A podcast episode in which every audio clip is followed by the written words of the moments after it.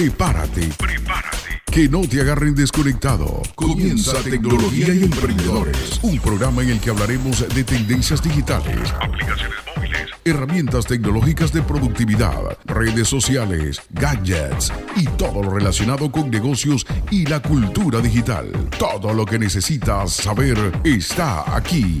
Está aquí.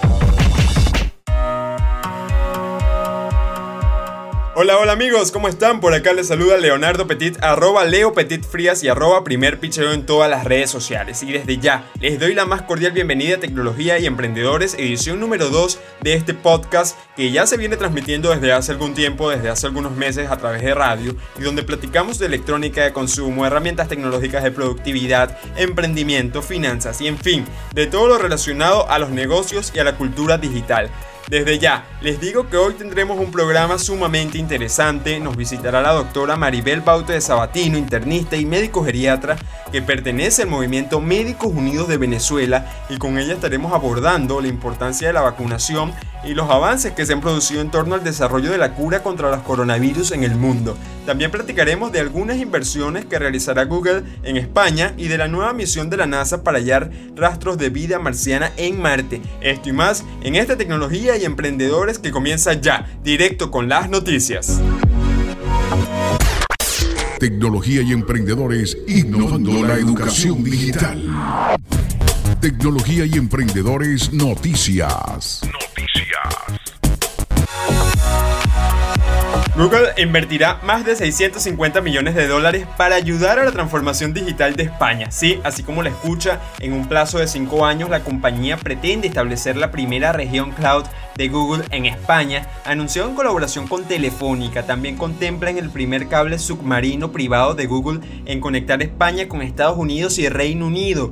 Esto permitirá a las empresas y administraciones públicas españolas acelerar su proceso de transformación a escala y desplegar el potencial de los servicios en la nube con baja latencia y alto rendimiento. Además, está prevista la creación de un centro de excelencia para la ciberseguridad en Málaga, en un espacio de 2.500 metros cuadrados ubicado en Paseo de la Farola, en el que se ofrecerá formación, charlas, talleres, mentorías sobre ciberseguridad, además de investigación y desarrollo de producto, que es uno de los grandes retos asociados a la transformación digital de este país. El plan de inversión también contempla continuar con la formación en competencias digitales de carácter profesional, claves para que la sociedad abrace con éxito las oportunidades de este mundo tan cambiante y globalizado. Google argumenta que escogieron Málaga para albergar este hub, dado que la región cuenta con gran talento, un ecosistema de startups vibrante e incubadoras y aceleradoras de empresas que llevan cultivando el tejido tecnológico desde hace mucho tiempo. Por lo visto, en Málaga y en España han comprendido la importancia de promover el emprendimiento y la tecnología a través del establecimiento de centros tecnológicos y aceleradoras de negocios. Tecnología y emprendedores noticias. Noticias. Instan a esfuerzo mundial para desarrollar vacuna universal contra los coronavirus. Los epidemiólogos Wayne Cuff y Seth Berkeley publicaron una editorial en la revista Science que la creación de herramientas para prevenir la próxima pandemia de coronavirus está a nuestro alcance y debe considerarse una prioridad de salud mundial. Igualmente, este par de investigadores instan a realizar un esfuerzo mundial para desarrollar una vacuna universal contra los coronavirus que sea eficaz también contra sus futuras variantes que probablemente desencadenarán nuevas pandemias. Estos expertos sostienen que los coronavirus son una gran familia y el que causa la COVID-19 se llama SARS-CoV-2. Los científicos recuerdan que en 2002 un coronavirus desencadenó una epidemia de SARS o síndrome respiratorio agudo severo pero rápidamente fue contenida. Luego, en 2012, apareció en Arabia Saudita otro coronavirus, el MERS-CoV, para el síndrome respiratorio de Oriente Medio. Poco a poco han aparecido otras variantes del virus y los expertos temen que alguna de ellas pueda resultar en algún momento completamente resistente a las vacunas desarrolladas porque ya se ha demostrado su menor eficacia contra la variante sudafricana. Otros dos investigadores hace algunas semanas en otra prestigiosa revista científica de nombre Nature también abogaron por el desarrollo de una vacuna universal. Esperemos que los esfuerzos se unan y podamos tener la cura lo más pronto posible. Tecnología y emprendedores noticias. NASA y Perseverance logran exitoso aterrizaje en Marte y realizan búsqueda de rastros de vida con la SuperCam. El vehículo Perseverance aterrizó en Marte hace algunos días y la NASA confirmó que tras superar con éxito los 7 minutos de terror que implicaron atravesar la delgada atmósfera del planeta rojo, el robot logró descender en la superficie rocosa del cráter Jezero en Marte. El rover Perseverance se convierte en el quinto de estos vehículos que explora el planeta vecino, en este caso con la meta de descubrir signos de vida en el pasado. El vehículo lleva consigo la Supercam, diseñada por científicos franceses, que permitirá a los investigadores estudiar las rocas marcianas con un rayo láser y un micrófono. Además, cuenta con otras dos herramientas europeas, el MEDA, desarrollado en España, y el RIMFAX en Noruega, que se usarán para medir los parámetros atmosféricos de Marte y explorar su subsuelo respectivamente. La noticia nos llena de emoción, la hermana mayor de este proyecto, la CatCam, probó hace algunos años que Marte era habitable y ahora le corresponde a Perseverance encontrar huellas de vida. Tecnología y emprendedores con Leonardo Petit llega a ustedes a nombre de Sabatino Pisolante, abogados marítimos y comerciales. Primer picheo, reviviendo los mejores momentos de nuestra vida. Tecnología y emprendedores entrevista.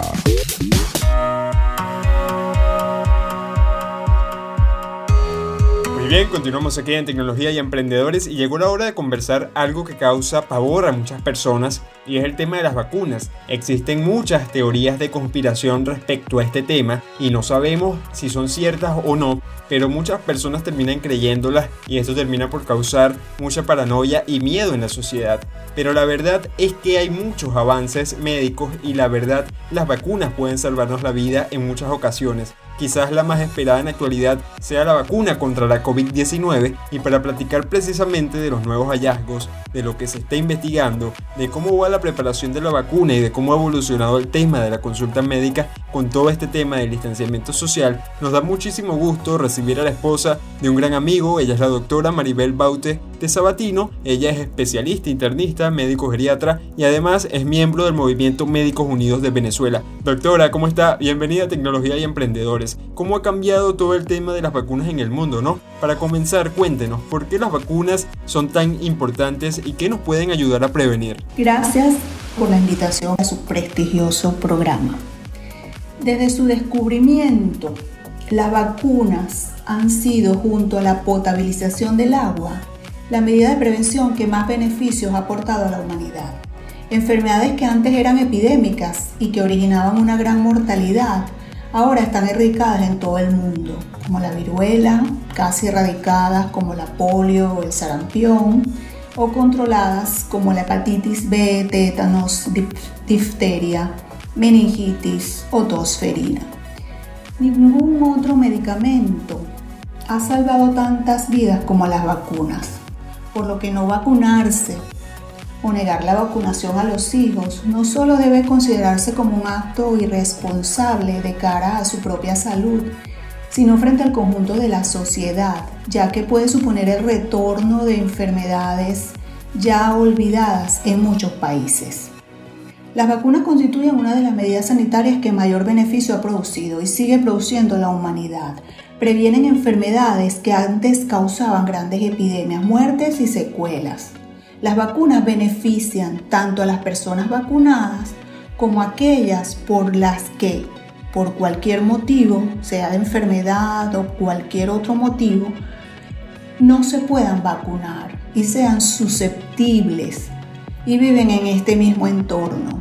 Estas personas que no se pueden vacunar por cualquier motivo pueden tener beneficio si la mayoría se vacuna porque se genera lo que se denomina inmunidad de grupo o de rebaño. De manera que nosotros nos constituimos en protectores de esas personas que no se pueden vacunar. Las enfermedades que pueden prevenir las vacunas, se me ocurre ahorita pensando en las vacunas del esquema de, de los niños desde que nacen, la tuberculosis, la hepatitis B, polio, difteria, tétanos, toferina, influenza, enfermedades producidas por neumococo, por rotavirus, sarampión, parotiditis, rubiola y ahora un poco más reciente y, en y es de adultos, la vacuna del virus de papiloma humano también es preventiva de esta condición. Los científicos se encuentran investigando por técnicas similares a la de la producción de vacunas, probable prevención del SIDA, el cáncer y hasta la demencia. La ciencia no se detiene. Ojalá podamos llegar a ver estos logros muy pronto. Doctora, a veces percibo que hay mucho desconocimiento con el tema de las vacunas y no me refiero solamente al tema del coronavirus, sino en general porque existe una gran variedad de vacunas. Está por ejemplo la de influenza, la del sarampión, la robiola, etcétera, etcétera, etcétera. Y a veces las personas no están preparadas para vacunarse o desconocen el origen. Pero también hay otra contraparte muy preocupante, que es que muchos médicos nos han dicho que a veces llegan personas ofreciéndoles vacunas de dudosa procedencia y hay que tener muchísimo cuidado con este tema. Entonces le pregunto, ¿qué debemos tomar en cuenta a la hora de vacunarnos? ¿Cómo podemos comprobar el origen de nuestra vacuna? ¿Cómo saber que la vacuna proviene de un laboratorio serio, confiable y que cumple con todos los permisos y estándares de preservación? Debo decir en primer lugar que la Organización Mundial de la Salud y la Organización Panamericana de la Salud dictan las pautas de cómo debe vacunarse a la población en general y en forma especial a los niños desde que nacen. Los países se adhieren a estas pautas y en algunos países la vacunación es completamente gratuita y en otros existe el plan público de vacunación y algunas vacunas los padres deben obtenerlas en forma privada. Las vacunas, como el resto de los medicamentos biológicos, están sujetas a prescripción médica obligatoria por marca las compañías farmacéuticas a través de sus representantes negocian con entes públicos y privados y ambos deben comprometerse a la conservación de las vacunas hasta administrarlas a las personas. Usted no puede comprar un con un récipe en la farmacia una vacuna, porque esta no es la forma de obtenerla. De manera que un origen dudoso de una vacuna sería lo que ha ocurrido en México recientemente Em, con la vacuna contra el COVID-19 de la marca Pfizer BioNTech. A través de una página de internet ofrecían la vacuna, involucraban un laboratorio el cual negociaba la vacuna en forma privada y resultó siendo un fraude. Por ahora, la obtención y distribución de esta vacuna solo estaría garantizada por los entes de gobierno de cada país. En relación a los estándares de protección, un importante reto en materia de seguridad de la inmunización es garantizar la calidad y la seguridad de las vacunas desde las etapas de desarrollo, que incluyen estudios clínicos, producción de la vacuna, controlar su calidad, cómo se va a distribuir, cómo se va a usar, dónde se van a llevar a cabo, cómo se va a practicar la vacunación. Eso es todo un sistema riguroso que deben llevar los entes gubernamentales en, conjunto con los ministerios de sanidad de cada país que están al frente de esta situación. La regulación de las vacunas implica, además de realización de pruebas, procedimientos, garantizar, como dije antes, calidad y seguridad, caracterizar las materias primas, cómo se hace, cómo se maneja, los proveedores, los bancos de células, los sistemas, etc. Es una, una red de personas involucradas en todo esto, cómo se va a manufacturar la vacuna, cómo se va a liberar lotes a lotes, cómo regulan las autoridades nacionales este, eh, eh, la entrega de las vacunas y vigilar, comercializar los posibles incidentes adversos tras el uso de la vacuna, cómo se va a manejar. Estos procedimientos contribuyen a garantizar la calidad, eficacia y seguridad de las vacunas. Una vez que se autoriza una vacuna, los expertos pueden considerar agregarla al calendario de vacunación recomendado por centros especializados a nivel de Estados Unidos que regulan todo absolutamente, Centros para el Control y la Prevención de Enfermedades, se llama CDC. El calendario enumera qué vacunas se recomiendan para diferentes grupos de personas, establece qué grupos de edad deben recibir las vacunas, cuántas dosis necesitan y cuándo deben recibirlas. Es un mecanismo sumamente complejo, pero puede estar seguro que cuando llega la inyección al brazo de la persona que se va a vacunar, ya están solventadas todas estas situaciones. Así que a vacunarse. Interesante, doctora. Ahora que nos ha orientado en todo lo que debemos conocer antes de vacunarnos, conversemos del tema investigativo de la cura contra el coronavirus. ¿Qué nos puede decir sobre los mitos y las realidades en cuanto a la vacuna contra la COVID-19? Lo preguntamos porque existen muchos bulos, hay mucha desinformación al respecto, hay quienes dicen que la vacuna puede ser letal, incluso también hay teorías de conspiración que argumentan que con ella se quiere inyectar microchips a la población mundial para controlar al mundo. Pero ¿cuál es la realidad de todo esto? ¿Qué debemos creer? ¿Qué no debemos creer? ¿Y cuánto se ha avanzado realmente en cuanto a la vacunación? Muchos mitos, muchísimos mitos. Te voy a referir una anécdota que me sucedió a mí hace poco tiempo. Como médico, uno recibe llamadas, mensajes de consultas y pidiendo nuestra opinión sobre las vacunas, incluso nuestros familiares siempre preguntan y se les asesora con mucha responsabilidad. Una persona me escribe y se autodenomina antivacunas y me envía un video de un señor que se identifica como cristiano pero no pertenece al área de la medicina, señalando todo el daño que nos pudieran hacer las vacunas porque tienen un código que se nos va a introducir y probablemente nos convirtamos en seres con cachos o anticristos. Le dije a esta persona, no te voy a dar mi opinión médica, solo lo que me dicta el sentido común. Ni siquiera completé la respuesta.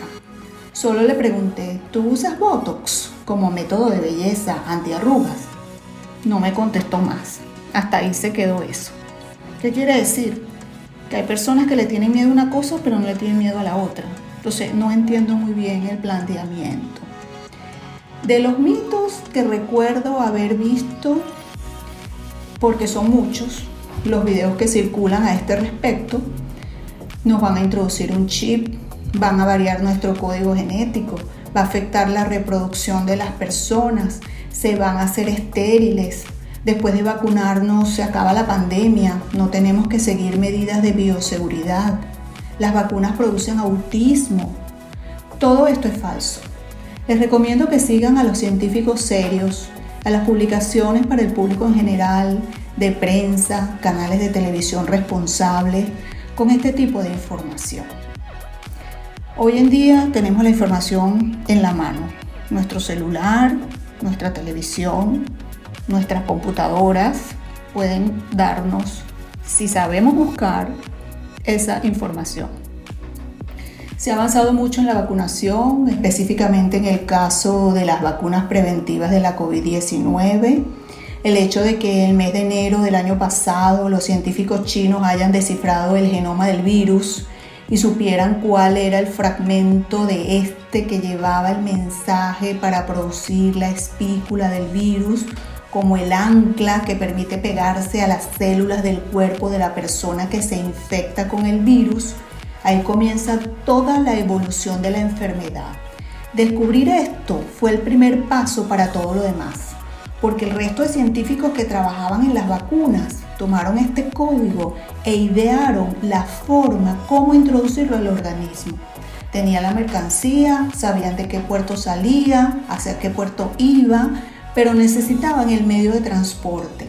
Así, en un tipo de vacunas lo introdujeron en una cápsula de grasa, en otro tipo en unos fragmentos de proteínas y en otros usaron unos vectores virales desactivados que no van a hacer ningún daño a la persona que la recibe, es decir, un virus llevando otro virus. Y el destino final común de todas las vacunas, primero es estimular a nuestro sistema inmune a producir defensas o anticuerpos contra el virus. Si nos, si nos infectamos, o es leve o no causa ningún síntoma. De manera que se ha avanzado mucho en corto tiempo. Estamos en pandemia, señores. No hay tiempo que perder. Primera vez que sucede esto en esta magnitud en nuestra generación. Doctora, hace rato leía que en Israel han vacunado una parte importante de la población. Le pregunto, hasta el momento, según los estudios y publicaciones científicas que ha podido consultar, ¿cuáles son las vacunas que están dando los mejores resultados contra la COVID-19 en el mundo? Esta pregunta es muy interesante. Cuando me encontraba revisando material para el foro chat sobre vacunas contra el COVID-19 que dimos recientemente para la comunidad en general, a través de Médicos Unidos de Venezuela, capítulo Puerto Cabello, quise mencionar cuán avanzada iba la vacunación en el mundo y destacábamos entre los países que habían vacunado a mayor porcentaje de población a la fecha y se encontraba además de Estados Unidos, China, Gran Bretaña, Israel. Y me topé con un artículo publicado en prensa donde había una reseña de lo que estaba ocurriendo en este lejano país. Este país lidera el mundo en porcentaje de población vacunada casi un 40% de sus más de 9 millones de habitantes han recibido una o dos dosis de la vacuna de Pfizer. La eficacia de esta vacuna tras dos dosis es del 95%. La vacunación se dirigió a los mayores de 60 años. Casi el 90% de ellos se han vacunado. Ahora se ha ampliado a los mayores de 40 años. Esta semana el Ministerio de Salud israelí proporcionó resultados preliminares de la efectividad de la vacunación. Un total de 428 mil personas habían recibido dos dosis de la vacuna. Una semana después de la segunda dosis, solo 63 personas habían contraído la COVID-19, o sea, un 0.01% de enfermos después de vacunado. Israel se ha convertido en un caso práctico de prueba de la vacuna. Es un estado pequeño, dotado de un buen sistema sanitario público, de acceso universal, altamente digitalizado. Ha desplegado una campaña de vacunación rápida y masiva con la colaboración de su ejército. Israel llegó a un acuerdo con Pfizer que se ha hecho público para asegurarse un suministro adecuado y constante de vacunas a cambio de proporcionar los datos sanitarios requeridos a la compañía, es decir, un ganar-ganar.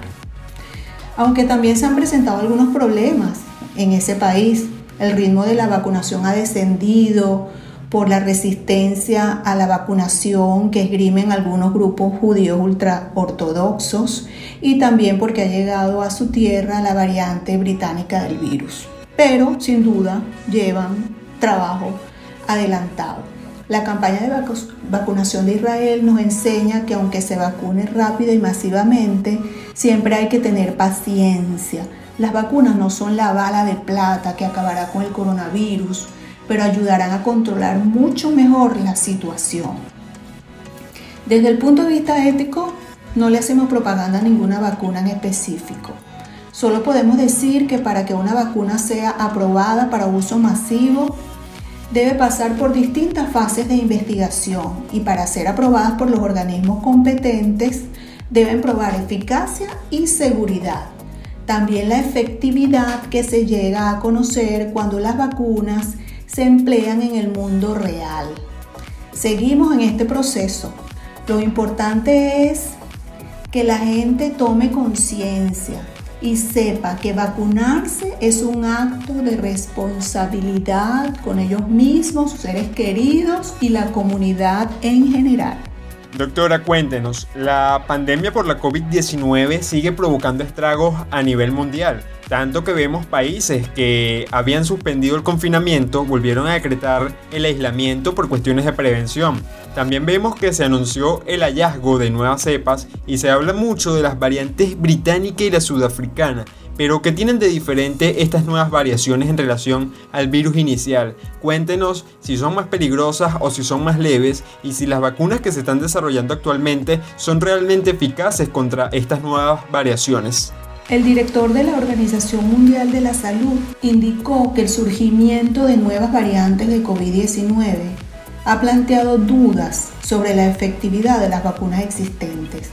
Es preocupante que las vacunas desarrolladas hasta este momento sean menos efectivas contra la variante primero detectada en Sudáfrica. Así, el gobierno de Sudáfrica suspendió la campaña de vacunación con la vacuna de Oxford AstraZeneca.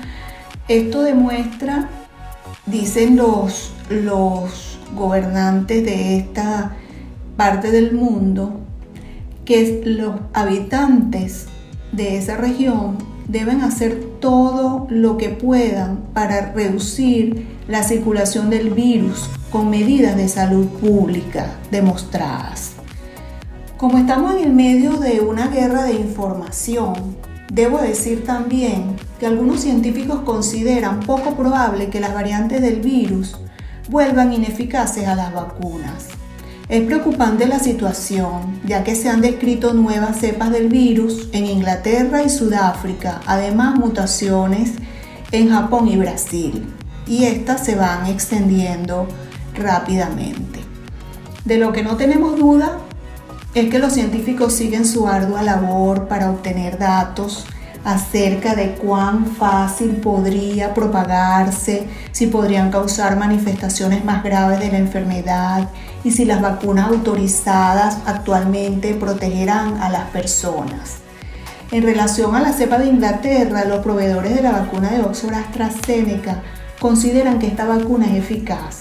La explicación que dan es que si la mutación del virus no afecta en forma directa el elemento responsable de la infección, hay argumentos para que la vacuna funcione, pero deben continuar investigando. No todo está dicho aún.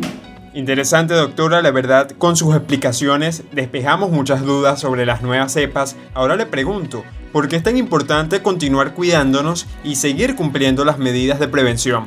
Seguir cuidándonos una vez vacunados. Es importante por lo siguiente. Primero, ninguna vacuna es 100% efectiva. Extensos ensayos clínicos hallaron que dos dosis de las vacunas de Moderna y Pfizer prevenían el 95% de las enfermedades causadas por el coronavirus. Si bien estos resultados son impresionantes, una de cada 20 personas queda desprotegida. Pero en el mundo real, las vacunas suelen ser un poco menos efectivas los científicos usan términos específicos para describir el fenómeno. Se refieren a la protección que ofrecen las vacunas en los ensayos clínicos como eficacia, mientras que la inmunidad real, la que se observa en la población vacunada, es efectividad. Segundo, las vacunas no brindan protección inmediata. Ninguna vacuna ofrece protección apenas la persona se vacuna. El sistema inmunológico tarda aproximadamente dos semanas en producir anticuerpos que bloquean las infecciones virales. Entonces, usted no se va a proteger en esas dos semanas después de la vacuna, porque, y si se contagia, estaría igualito si no se hubiese colocado la vacuna, porque todavía el sistema inmunológico no ha tenido tiempo de, de producir los anticuerpos que necesitamos. Las vacunas contra la COVID-19, sin embargo, tardarán un poco más que otras porque tanto la de Pfizer como la de Moderna requieren dos dosis. La dosis de Pfizer se administra con tres semanas de diferencia y la de Moderna con cuatro semanas. Es decir, que no habrá protección completa hasta cinco o seis semanas después de la primera dosis. Una persona que se vacunó, por ejemplo, en Año Nuevo, hasta Carnaval, es cuando estará completamente protegida. Tercero, es posible que las vacunas no impidan propagar el virus. Si bien las vacunas contra la COVID-19 claramente previenen la enfermedad, los científicos necesitan más tiempo para descubrir si también previenen la transmisión. Todavía no sabemos si la vacuna protege contra la infección o solo contra la enfermedad. En otras palabras, una persona vacunada podría transmitir el virus, incluso si no se siente enferma. Una persona después de vacunada podría contagiarse y no tener síntomas, pero sí podría contagiar a otros sin quererlo y sin saberlo. Hasta que los investigadores pueden responder esta pregunta, usar mascarillas es la forma más segura para que las personas vacunadas protejan a quienes las rodean. Cuarto, las máscaras protegen a personas con sistemas inmunitarios comprometidos. Las personas con cáncer tienen riesgo particular de contraer COVID-19 Estudios han demostrado que son más propensas a infectarse y a morir a causa del coronavirus.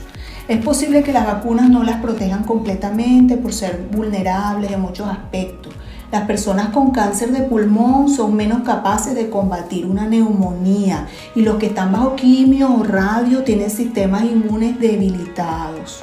La leucemia y el linfoma atacan directamente las células inmunitarias, lo que dificulta que los pacientes combatan el virus. No se sabe cómo reaccionarán a la vacuna los pacientes oncológicos porque fueron excluidos de los ensayos clínicos. A solo unos pocos participantes se le diagnosticó cáncer después de inscribirse. En este grupo la protección de la vacuna solo fue el 76%.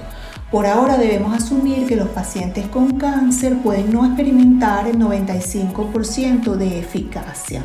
También hay algunas personas alérgicas que no pueden vacunarse. Usar mascarillas también ayuda a proteger a este grupo más vulnerable. ¿Usted estaría dispuesto a proteger a los más vulnerables? Colocándose la vacuna, pero también siguiendo con las medidas de bioseguridad que hasta ahora hemos manifestado siempre como las 3M de la prevención. Las máscaras protegen contra cualquier cepa del coronavirus, la original y las mutaciones. Preocupa mucho las nuevas variantes genéticas, es cierto, que al parecer son más contagiosas. Hasta ahora los estudios sugieren que las vacunas protegerán contra estas cepas, pero es claro que los tapabocas o mascarillas o máscaras, la distancia física, el lavado de las manos, evitar los conglomerados, evitar eh, eh, reunirse en multitud, protegen contra todas las formas del virus y de otros virus respiratorios que no están relacionados a la COVID-19. Lo ideal es combinar las vacunas con las máscaras y el distanciamiento y el lavado de manos y todo lo demás que todo este año por Médicos Unidos de Venezuela hemos hecho propaganda y campañas de concientización para poner fin a la pandemia. Todos estos enfoques que les he dado funcionan mejor en equipo. Muy importante lo que menciona doctora, hay que preservar tanto nuestra salud como la de quienes nos rodean. Estamos seguros que cumpliendo las medidas de prevención superaremos esta prueba y algún día saldremos de esto. Cambiando un poco el tema, doctora, la pandemia transformó muchas cosas en el mundo, tanto que continúa haciéndolo. Conceptos como el teletrabajo, trabajo a distancia, teleconferencias y formación online se han hecho parte de nuestra vida. Ahora realizamos desde casa trabajos que nunca pensamos que podíamos ejecutar en el hogar. Pero ¿qué ocurre con la medicina, con la consulta médica? ¿Qué tipos de servicio ha visto o ha utilizado para realizar consultas médicas a distancia? Definitivamente, esta inesperada pandemia ha cambiado nuestras vidas para siempre. Cuando estudiamos medicina y los cursos de posgrado, con exigencias rigurosas de estudio y respeto por el paciente, era impensable que nosotros, especialmente los especialistas clínicos, pudiéramos dar alguna orientación, diagnóstico o tratamiento si no tuviésemos delante al paciente. Con mucha minuciosidad interrogábamos, examinábamos. Nada va a sustituir eso. No es posible. Pero ha tocado adaptarnos. El año pasado nos adherimos como voluntarios a una plataforma de la Universidad de Carabobo. Como egresados de esta alma mater lo hacemos con mucho gusto, donde a través de una plataforma y con la ayuda de los estudiantes de medicina que nos sirven de enlace con los pacientes, todos con sospecha de COVID, se les aplica un cuestionario, se clasifican según el riesgo, se interroga acerca de síntomas y días de evolución de la enfermedad y damos la orientación en relación a exámenes, medicación que consideramos conveniente, incluso se dan referencias a hospitalización si el caso lo amerita. Se han orientado aproximadamente al día de hoy 8.800 pacientes, no solo del estado Carabobo, incluso consultas hasta del exterior. Por otra parte, como médico geriatra, también llevo consultas online de la misma manera, como orientación a los casos de adultos mayores y con gran interés, porque es mi verdadera pasión, los adultos mayores con diagnóstico de demencia. Evidentemente, la consulta va dirigida a los familiares, a los cuidadores, asesorándoles cómo deben manejar las situaciones, como los trastornos de conducta y comportamiento, evitar las caídas, trastornos del sueño de su familiar adulto mayor, de manera que seguimos trabajando, ayudando, aportando, deseando que todo esto pase pronto y podamos sobrevivir. Doctora, para finalizar, ¿cuál es su recomendación o reflexión final en cuanto al tema de las vacunas y el coronavirus? Y por supuesto, déjenos saber las coordenadas en redes sociales del Movimiento Médicos Unidos de Venezuela para que toda nuestra audiencia y las personas que nos escuchan puedan sumarse a sus redes y estar al tanto de todas las actividades que promueven a través de esta organización.